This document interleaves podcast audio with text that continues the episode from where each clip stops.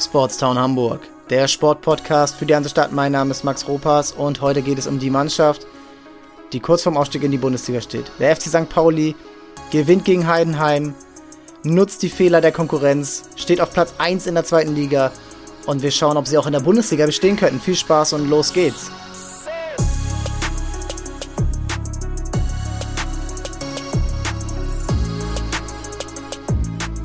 Ja, das ist das Thema heute. Kein Gast dabei. Ich denke, das könnt ihr mal verschmerzen. Dafür eine kurze, ja, halbe Stunde, in der ich mal kurz meinen Senf hier zum FC St. Pauli dazugebe. Und ich will schauen, können diese Jungs auch in der Bundesliga bestehen. Es ist wahrscheinlich, dass sie es schaffen, aufzusteigen.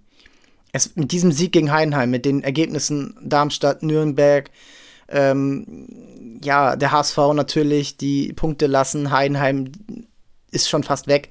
Ähm, und vielleicht wird es auch nur die Relegation, aber jetzt noch drei Heimspiele und wenn man diese Heimspiele so angeht, vier Heimspiele, drei Heimspiele gegen direkte Konkurrenten und dann noch Düsseldorf, die in dieser Form eigentlich auch da oben reingehören, aber natürlich einen wahnsinnigen Rückstand haben und das einfach nicht mehr schaffen werden. Aber jetzt zu St. Pauli. Das ist nicht mehr das St. Pauli aus der Hinrunde. Dieses offensive Feuerwerk, dieses Ballbesitz-Festival, was man am Millantor gesehen hat, wo die acht, acht, neun Heimsiege in Folge ähm, erfolgt sind mit überragenden Schluss, äh, Schlussviertelstunden, gar nicht wahr, Anfangsviertelstunden gegen HSV, gegen Schalke, gegen Rostock, gegen Kiel. Das waren überragende Anfangssequenzen, wo man einfach den Gegner überrannt hat mit der, mit, ja, mit auch so viele Zuschauer, wie eben erlaubt waren, aber es war einfach ein Fest. Und dieses Fest kann man so jetzt nicht mehr weiter feiern. Und das so hinzukriegen, weiter erfolgreich zu sein, 1 zu 0. Es, es hätte auch anders laufen können. Also man kann jetzt nicht sagen, es war alles perfekt, aber ja, der Erfolg gibt einem recht und das jetzt auch wieder nach diesen, nach diesen Katastrophenspielen, die zwischendurch äh, abgeliefert wurden, gegen Hannover, ähm, ja, auch äh, zu Hause gegen Aue, das war ganz schwach, zu Hause gegen Paderborn, auch überhaupt nicht in Ordnung. Ähm, auch in Regensburg, wo man gewonnen hat, oh, das war ganz, ganz schwierig anzusehen, gerade in der zweiten Halbzeit. Jetzt sich wieder zu fangen, defensiv fast gar nicht zuzulassen und dann offensiv durch Chiré, durch Mackinock, ähm, aber auch durch Paccarada auf der linken Seite Spieler zu haben, die, die im Moment den Unterschied auf ihre eigene Art und Weise ausmachen, das ist ja der Knackpunkt. Und noch einer, der den Unterschied ausmacht, und das finde ich bemerkenswert als vierter Innenverteidiger, der jetzt in den letzten Wochen reingerutscht ist durch Verletzungen, Marcel Beifuß, 20 Jahre alt, jetzt äh, auch für die ersten äh, U-Nationalmannschaften nominiert. Der, der regelt das gerade. Der sorgt dafür, dass hinten eine stabile Viererkette steht, die nicht viel zulässt, die gegen Heidenheim eine gute Mannschaft ähm, einfach, einfach, wie erkläre ich das? Nicht, nicht, diese, nicht diese Anfälligkeit zeigt. So gerade lange Bälle. Man muss sehen, okay, Heidenheim ist nicht die Mannschaft, die so wirklich durch lange Bälle auf schnelle Spieler geht, wie, wie zum Beispiel der HSV mit Jatta oder ähm, Hannover ähm, vor einigen Wochen hier. Das, das ist nicht ganz der, das ist nicht ganz das, ähm, was reinkommt. Das kann sich noch mal ändern. Jetzt zum Beispiel, ähm, zum Beispiel gegen, gegen Schalke, wenn dort mal ein Bülter durchstartet oder äh, auch ein Salazar. Ähm, das, das, das kann natürlich noch mal passieren. Aber überhaupt diese Stabilität zu haben und dann Geduld zu haben, nicht unbedingt die ganze Zeit den Ball haben zu müssen, ähm, um eine Sicherheit für sich selbst zu haben. Das ist wichtig. Und dann hast du Chiré, der dir mit all seinen Aktionen eine Sicherheit gibt, obwohl er ja komplett ins Risiko immer geht. Das ist, das ist überragend. Und Chiré ist für mich der Knackpunkt, auch wenn wir jetzt eben auf den Schwerpunkt kommen, kann diese Mannschaft in der Bundesliga bestehen könnte sie es. Und ich bin mir, wo ich zwischendurch dachte, nee, das, das so, wie sie jetzt zusammengestellt ist, wird es auf keinen Fall was, bin ich mir nicht mehr so sicher. Denn die defensive, defensive Stabilität, die sie jetzt gerade zeigen, die hatten sie vorher nicht. Die hatten sie eigentlich nur, wenn sie den Ball selber hatten und den nicht verloren haben. Aber so kann man da jetzt von reden. Und das brauchst du natürlich in der Bundesliga, wo du nicht jedes Spiel dominieren wirst, wenn du gegen Mannschaften wie Leverkusen, Wolfsburg, Bayern und Dortmund jetzt mal ausgenommen, es ist wahrscheinlich, dass man dort eh nichts holen wird, obwohl man hat es ja auch im Pokal geschafft, gegen Dortmund zu gewinnen. Und das ist die Kunst gerade, die äh, St. Pauli zeigt. Gar nicht mal so wichtig, wer dort spielt. Diesmal war es jetzt hinten Jigawa rechts hinten. Ähm, dann kam dann kam später Zander rein. Ähm, ja, Beifuß und Medic in der Mitte. Da kann aber auch Ziereis spielen, da kann aber auch Lawrence spielen. So und links spielt Paccarada. Der ist nicht fürs Verteidigen geboren worden, dieser Spieler. Am, am ehesten denkt man natürlich an seine Sidan-Drehung in dem Spiel jetzt gegen Heidenheim. Aber im Verbund klappt's. Dann wird's sehr, sehr interessant zu sehen, wie die Conor Metcalf aus Australien reinpasst. Äh, das kann ich natürlich nicht beurteilen, ob das jetzt Bundesliga-reif ist oder nicht. Aber Jackson Irvine ist auch ein ähnlicher Spieler, der, der eine Chance hat, auch in der Bundesliga durch läuferische Qualität, durch kämpferische Qualität und durch Spielintelligenz zu bestehen. Ein, ein, äh, ein Xavi wird er wahrscheinlich nicht in der Bundesliga, aber es ist nicht unbedingt wichtig. Für St. Pauli wird es in der Bundesliga wichtig sein, ähnlich wie der VfL Bochum in diesem Jahr, wie Union Berlin vor einigen Jahren, mit einer defensiven Grundhaltung reinzugehen, die alle Gegner erstmal vor Aufgaben stellt. Nicht wie Kräuter Fürth. Kräuter Fürth hat leider versucht, ähm, das Spiel aus der zweiten Liga in die erste Liga 1 zu 1 zu übertragen und ist damit sang- und klanglos gescheitert. Jetzt, jetzt am 26., 27. Spieltag haben sie das erste Mal mit einer Fünferkette gespielt und erzielen gleich ein 0 zu 0 gegen Freiburg. Vielleicht ein bisschen spät, ähm, vielleicht auch, ja, da ein bisschen gegen den eigenen Stolz gearbeitet, aber anscheinend kann es jetzt funktionieren. Vielleicht, man muss sehen, wie es jetzt in den nächsten Wochen ist. Aber auch wenn ich da selber nie so der Verfechter von war, man muss in der ersten Liga so ein bisschen von seinen Prinzipien wegkommen. Ein bisschen, ja, schauen, wo können wir uns verbessern. St. Pauli muss Neuverpflichtungen haben in der neuen Saison. Das ist klar. Gerade im Sturm, gerade auf dem Flügel und wahrscheinlich auch äh, im zentralen Mittelfeld und wahrscheinlich auch noch ein, zwei Positionen hinten. Aber das ist machbar.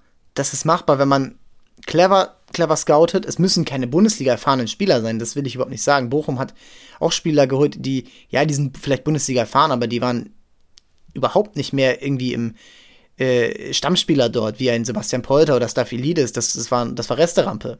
So, und das hinzukriegen, da die richtigen, den richtigen Weg zu gehen, das kann passieren. Und ich glaube, wenn man ein bisschen rausschaut, sieht man bei ein paar Spielern, okay, die werden es in der Bundesliga sicher schaffen. Das ist Chiré, der, ich hoffe, dass er bleibt, weil er könnte auch wechseln. Er ist 26 Jahre alt jetzt. Und das ist leider ein Alter, wo du fast schon zu alt bist, um einen richtigen 10 Millionen Transfer rauszuholen. Es könnte sein, aber vielleicht ist dort auch so ein bisschen die, die Haltung in der Bundesliga, lass ihn das erstmal in der Bundesliga beweisen und dann kann man ihn immer noch ein Jahr später kaufen. Von einem Verein wie vielleicht Köln oder vielleicht äh, Mönchengladbach oder Frankfurt. So diese, diese äh, Gewichtsklasse. Wenn Thierry bleibt, dann musst du ihn so einsetzen, dass er Freiheiten hat in der, in der Offensive und defensiv zwar mitarbeiten muss, das tut er ja auch, aber eben sich da nicht komplett verausgabt. Und vielleicht musst du ihn dann als Zehner hinter einer eigenen einen Spitze spielen lassen. Mit zwei Spielern, die hinter ihm absichern. Das kann Metcalf sein, das kann Smith sein, das kann Aremu sein, äh, Matt, äh, Irvine. Das, das muss, oder jemand noch ganz anders. Und da bin ich mir, ähm, da ist es jetzt natürlich wahnsinnig spannend zu sehen, wie machen das äh, Bornemann und Schulz zu sagen, äh, indem sie sagen, wir wollen einen einen Stamm schon beibehalten. Ich denke mal, Nikola Vasil kann in der Bundesliga locker spielen.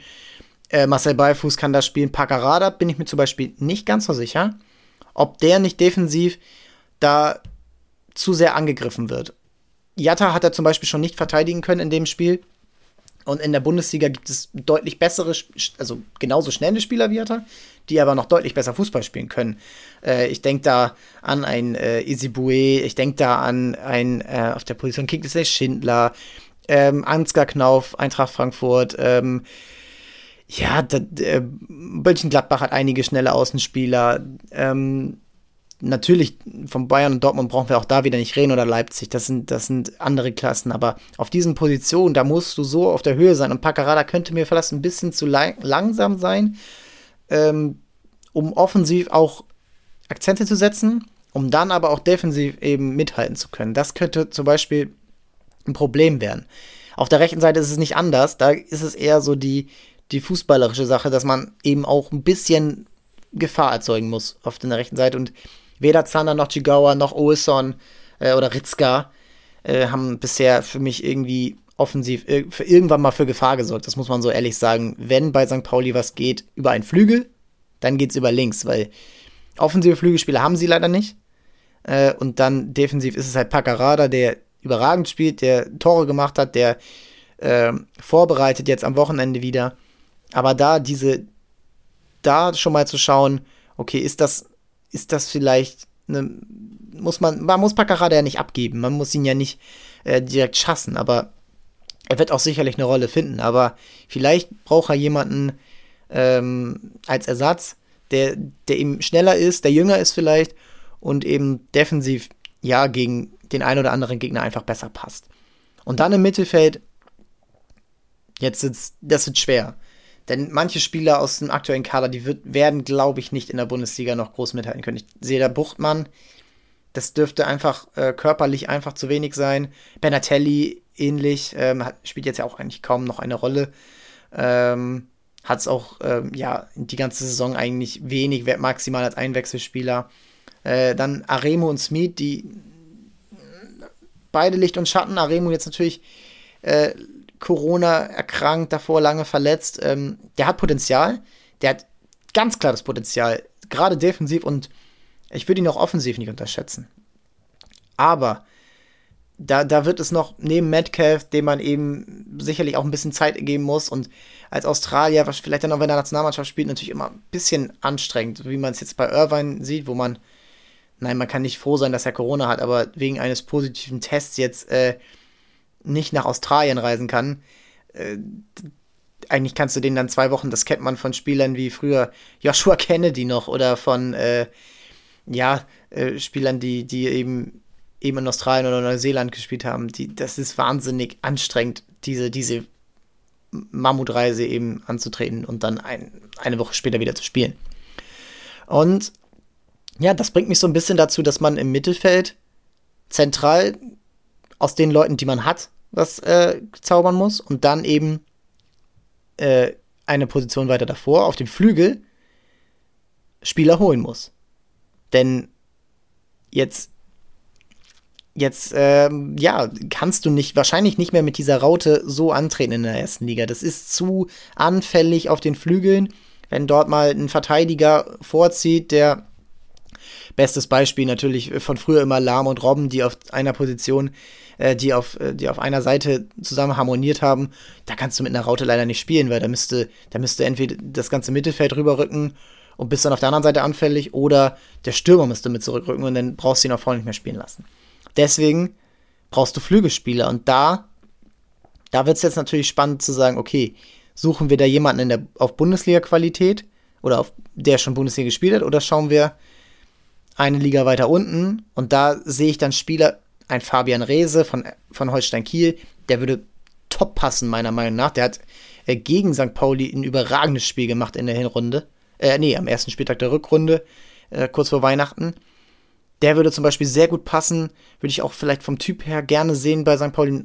Selbstbewusster Typ, der, der auch mal eins gegen eins gehen kann, der ähm, dort auch einen Unterschied sorgen kann. Und ja, dann hast du Spieler in der, in der zweiten Liga, die, die eben dort auch reingehen können. Ich ich will es kaum ausmachen, aber Karl Lettnerei, so wie er gerade bei Düsseldorf spielt und eben mit diesen Aufgaben, die er, die er bei St. Pauli dann hätte, auf der rechten Seite, defensiv mitarbeiten, Schnelligkeit ausspielen und dann nicht viel Zeit haben, wie er es beim HSV oft hatte, weil er eben in der Mannschaft war, die den meisten Ballbesitz in der Liga hatte, sondern eben geschickt werden, Flanken reinspielen, äh, ähm, Standards schießen.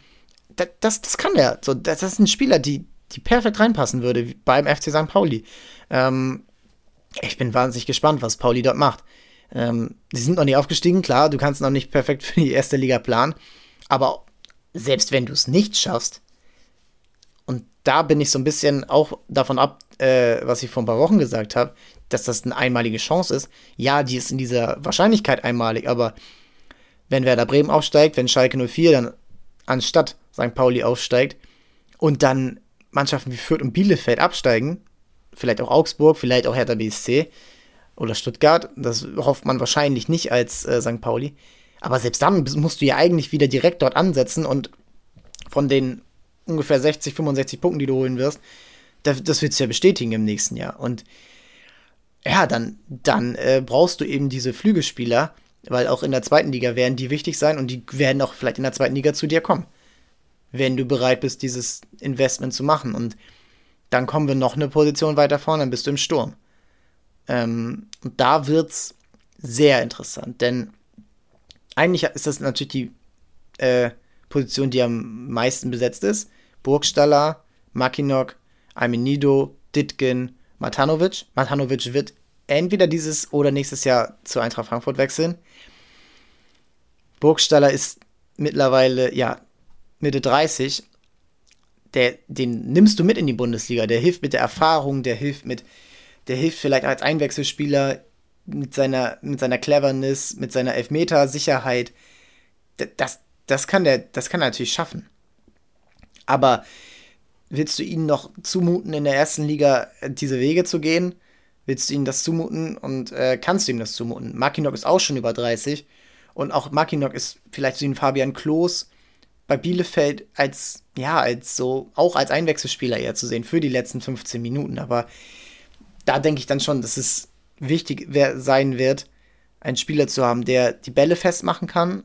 Das könnte natürlich ein Burgstaller, aber er, der körperlich komplett in der Lage ist, mitzuhalten gegen Innenverteidiger in der Bundesliga und der, ähm, also körperlich im Sinne von Kopfballduellen, Bälle festmachen eher am Fuß und dann eben gegen den Ball mitzuarbeiten, gegen den Ball ähm, über 70, 80 Minuten mitzuarbeiten und am besten auch noch, ja, auch noch ein paar Tore macht. Also das ist natürlich wahnsinnig schwierig und da, da wird sich äh, da beneide ich natürlich äh, überhaupt nicht ähm, irgendwie Sportdirektoren, die entscheiden müssen, okay, wen holen wir auf dieser Position. Und da muss man dann natürlich eher am ehesten kreativ werden.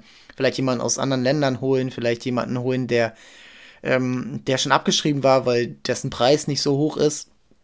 Aber das kannst du natürlich machen. So, und das kannst du natürlich, das musst du ja auch machen. Ich könnte mir vorstellen, dass, ähm, dass man da vielleicht gegen in auch in der zweiten Liga fischt, dass man an einen, ja, also Robert Glatze wird natürlich nicht zum FC St. Pauli wechseln, aber diese Art von Spieler, ähm, die kann es sein. Äh, ja, ist, wer würde am besten passen? Also könnt ihr auch gerne mal äh, als Idee reinschreiben. Aber ich denke natürlich an ein, ähm, an einen Tim Kleindienst von Heidenheim, Christian Kühlwetter vielleicht auch als anderer Spielertyp, auch von Heidenheim. Ähm, ja, da ferner Dresden auch ganz, ganz interessanter Spieler, der sicherlich auch Angebote bekommen wird. Oh, ist das spannend. Also, Luca Pfeiffer, Christian Tietz, ähm, Christian Tietz? Jetzt bin ich überteuert. Philipp, ne, egal. Äh, der von Darmstadt. Also, das sind so Spieler, die, die sicherlich irgendwo zu haben sind, aber bei denen man leider auch nicht sagen kann, können die in der Bundesliga bestehen. Und die in der Bundesliga bestehen, die werden wahrscheinlich nicht zu St. Pauli wechseln. Es wird super spannend und ähm, zu sehen, wie das, wie das entwickeln wird. Und so dumm das klingt, und das klingt jetzt auch vielleicht so ein bisschen äh, ja, realitätsfern, aber viele Spieler, die beim HSV sind, die können, die könnten vielleicht sogar eher bestehen in der Bundesliga, aber sie bestehen nicht in der zweiten. Darauf kommt es halt an. Und deswegen ist St. Pauli Erster und der HSV Sechster. Ja, und äh, dann dann braucht man eben nicht darüber diskutieren. Es gibt halt so Spieler, ähm, die sind für die zweite Liga super geeignet und manche eher nicht. Für die zweite Liga ist super geeignet Packerada. Den ersten kann ich nicht sagen, weil er dann auch gar nicht richtig gespielt hat. Sonny Kittel ist überragend für die zweite Liga, aber in der Bundesliga hat er nie diese Freiheiten bekommen, weil er nicht der Allerschnellste ist. Ähm, Simon Terodde, bestes Beispiel. Marvin Duksch, noch ein besseres Beispiel vielleicht. Zweite Liga, sie bringen alles mit, aber sie haben nicht irgendwo nicht diese Extraklasse in einer Disziplin, Schießen, Dribbeln, Tempo, Kopfball, Zweikampf, dass man sagen kann, ey, in der Bundesliga, deswegen spielst du dort, wie ein Sebastian Andersson zum Beispiel beim FC Köln spielt, weil er überragend im Kopfballspiel ist. So, und ähm, deswegen muss man da eben sehen, kann das zum Beispiel ein Chiré auf der ersten, in der ersten Liga schaffen, aber er hat es auch beim Afrika Cup ähm, ordentlich bewiesen. Äh, und ja, er zeigt, seine Entwicklungskurve zeigt stetig nach oben, wie das nicht bei jedem Spieler tut. Und das wird super, super spannend. Und äh, die Transferrechner und die Transfermaschinen, die es äh, aus meiner Sicht geben sollte, ähm, ja, die, die werden heiß laufen bei St. Pauli-Fans und die sollten jetzt schon heiß laufen, weil jetzt muss man eigentlich sich schon Gedanken machen. Jetzt kann man vielleicht nochmal ein Schnäppchen schlagen, schlagen. Da man ja eben auch keine großen Ablösesummen bekommen wird, es sei denn, Cheré wechselt oder es sei denn, ähm, Marcel Beifuß wechselt, was natürlich keiner will, weil die, auf diese Spieler, die jetzt schon dabei sind, die musst du ja auch setzen dann. Denn Finn Ole Becker wechselt ohne Ablöse. Und das ist halt ein Spieler, der super reinpassen würde in der Bundesliga, weil er die Ballsicherheit hat, weil er, ich weiß nicht, warum er jetzt gar nicht mehr spielt, aber ja, ob das da vielleicht auch dann das Tischtuch zerschnitten ist, ähm, das ist egal jetzt, aber ja, natürlich ärgerlich für ihn und äh, für St. Pauli, dass er ohne Ablöse wechselt, Eigengewächs, der sicherlich das Zeug hat, in der Bundesliga zu spielen, sonst würde ihn eine Mannschaft wie Hoffenheim auch nicht holen. Ja, das war's für den Part mit St. Pauli. Nochmal kurz, äh, noch kurz zum, ähm, zum Wrap-up der anderen Mannschaften.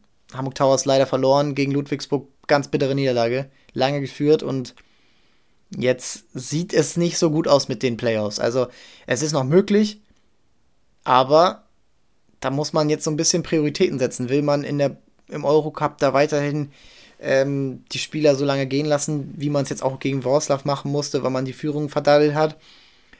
Oder will man jetzt doch diese, diese letzten ja, Wochen und Monate alles auf eine Siegesserie in der Bundesliga setzen? Denn die braucht es eigentlich schon, damit man vielleicht auch noch Siebter wird, um nicht dann in der ersten Runde gegen Alba oder Bayern zu spielen müssen. Und eigentlich wird sie auch Sechster werden, dann musst du gar nicht gegen eine von diesen Mannschaften spielen. Ich glaube, das ist vorbei. Ich denke mal, man muss diese erste Runde dann annehmen und vielleicht eine Überraschung versuchen. Aber überhaupt erstmal schaffen, wäre schon gut. Und dann, ähm, dann eben die Mannschaft so, so hinbringen, dass man, je nachdem, wer nächstes Jahr bleibt, dann auch von da aus ansetzen kann und dann diese Erfahrung mit der Doppelbelastung weiternehmen kann.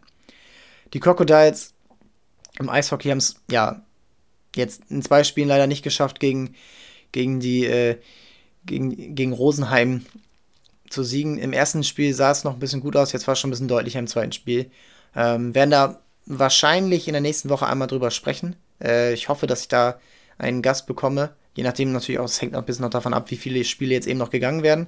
Ähm, aber an sich muss man sagen, unter diesen Umständen, diesen Saison, ist Players ein achtbares Ergebnis. Und wenn es dann halt nicht gereicht gegen eben Mannschaften aus dem Süden, ich meine Rosenheim, das ist kein großes, kein großer Ort, aber in Bayern, wie äh, Sven Gösch das vor ein paar Wochen hier im Podcast gesagt hat, hört euch gerne nochmal die Folge an. Ähm, da ist einfach Eishockey, das ist einfach Nummer zwei hinterm Fußball. Und da gibt es an jeder Ecke eine, eine Profimannschaft. Also es ist ja dritte Liga Rosenheim, da gibt es äh, Krimitschau, da gibt es äh, Bietigheim im, äh, in Baden-Württemberg, natürlich München, natürlich Nürnberg, natürlich ähm, ja, also überall dort äh, Augsburg, ähm, überall diese, diese Derbys, wo man einfach dann überall diesen, ja, diesen, wie sagt man, Goldminen-Effekt hat, dass eben dann viel mehr gute Spieler auf einem Haufen sind. Ja, deswegen bei den Crocodiles als nördlichste Mannschaft in allen Ligen leider nichts geworden.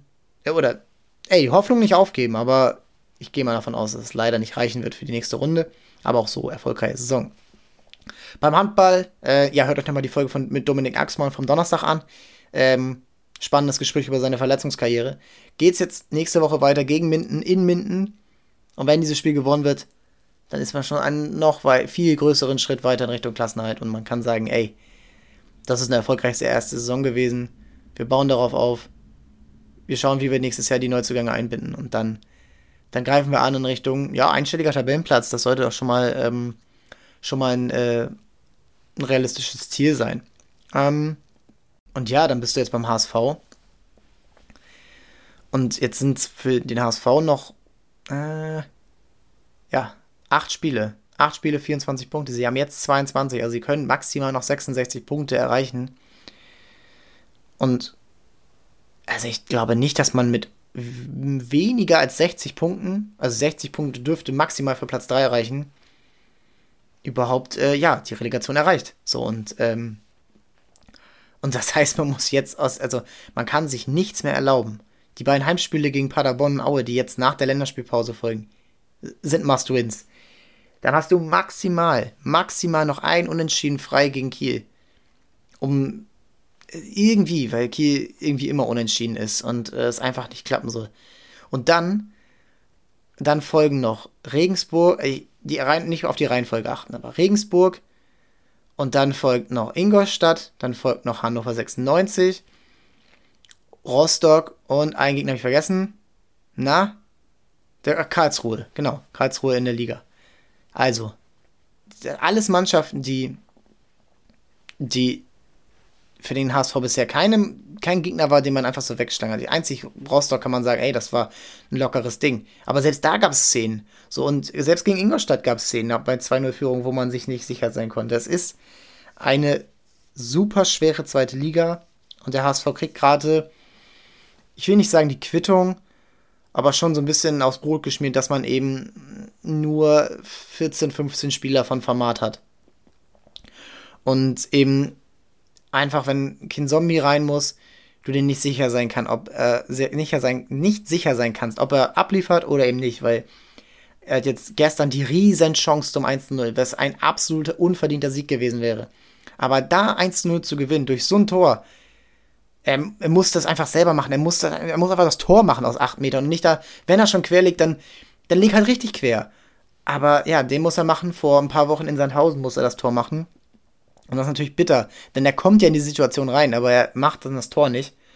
Und äh, ist jetzt auch unfair, vielleicht ihm so alles anzulassen, denn er ist äh, nicht der Einzige, der schlecht gespielt hat und auch, ähm, aber ja, das ist dann einfach zu wenig und ähm, deswegen habe ich diese Folge heute eben über St. Pauli gemacht, wie die in der Erstliga bestehen könnten. Denn beim HSV muss man sich darüber keine Gedanken machen. Ja, vielleicht ein blödes Schluss Schlusswort für alle HSV-Fans, aber so ist es halt. Und es ist noch nicht alles verloren. Es gibt noch viele direkte Duelle oben. Da werden Punkte, ähm, Punkte fallen lassen. Nürnberg, Darmstadt, Schalke. Ähm, muss man sehen, ob die so stabil sind. Aber du musst erstmal deine eigenen Spiele gewinnen. Und äh, das, das ist gerade das größte Problem am HSV. Das war's von mir. Viel Spaß. Ähm, am Donnerstag wieder, wenn es wieder heißt Sportstown Hamburg Interview. Ähm, die Gäste stehen schon äh, fix. Und äh, ja, das ist eben, äh, dann geht's hier weiter und ich freue mich drauf. Äh, hört euch die alten Folgen an. Alt, so alt sind die gar nicht. Dominik Axmann, ähm, Shoaib Asam eben vom Cricket, äh, Nils Zurawski vom Rugby, ähm, Hanna Granitzky vom Hockey. Also sehr viel noch da und ist alles zeitlos. Ihr könnt auch mal ganz runter scrollen ähm, zum letzten Jahr, die einer der ersten, die ersten 10, 20 Folgen. Immer was Cooles dabei, was man sich immer noch anhören kann. Und ähm, ja, das war's von mir. Vielen Dank und äh, bis Donnerstag. Ciao, ciao.